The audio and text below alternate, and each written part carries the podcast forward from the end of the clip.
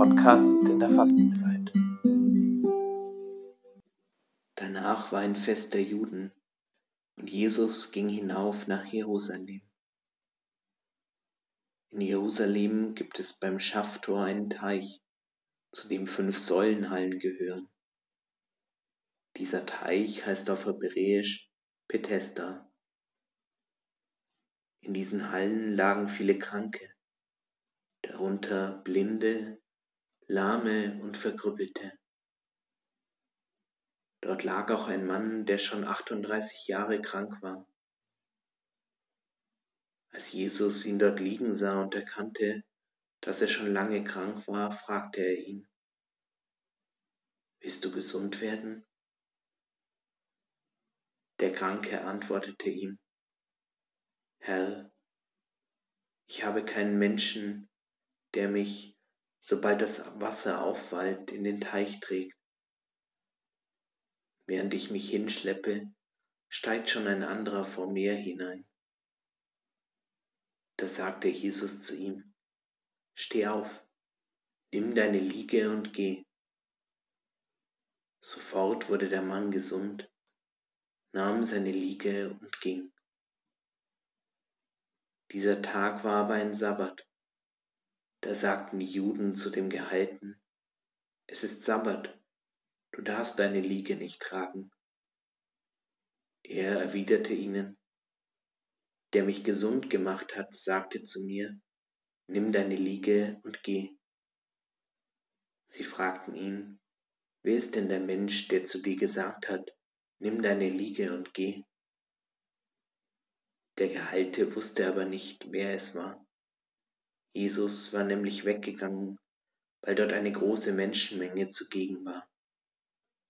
Danach traf ihn Jesus im Tempel und sagte zu ihm, Sieh, du bist gesund geworden, sündige nicht mehr, damit dir nicht noch Schlimmeres zustößt. Der Mann ging fort und teilte den Juden mit, dass es Jesus war, der ihn gesund gemacht hatte. Daraufhin verfolgten die Juden Jesus, weil er das an einem Sabbat getan hatte.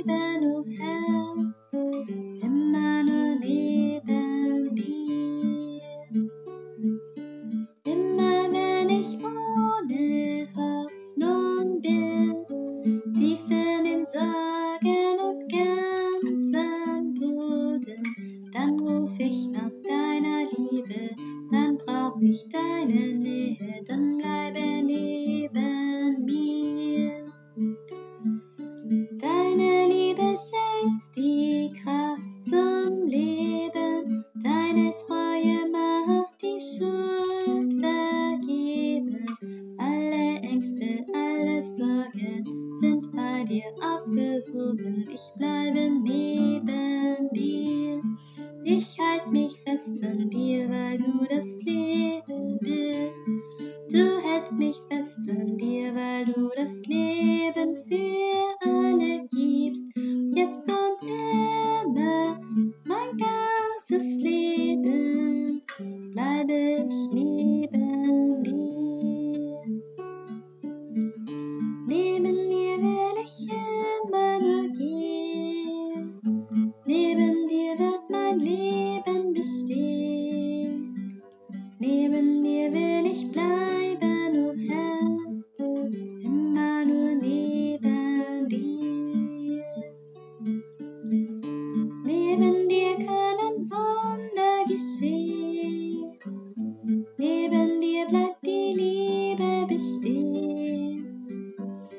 Neben dir will ich bleiben, o oh Herr, immer nur neben dir. Immer nur neben dir. Immer nur neben dir.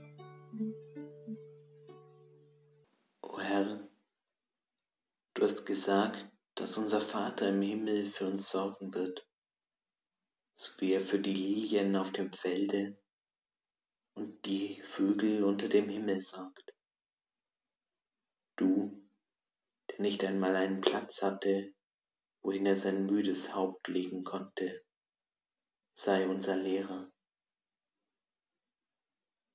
Lehre uns, auf Gottes Vorsehung zu vertrauen und hilf uns, unsere menschliche Habgier zu überwinden. Habgier hat nie jemanden glücklich gemacht.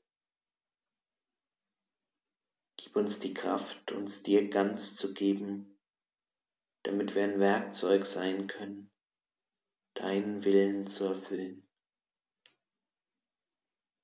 Segne den Gebrauch des Geldes in der Welt, damit die Hungernden gespeist, die Nackten bekleidet, die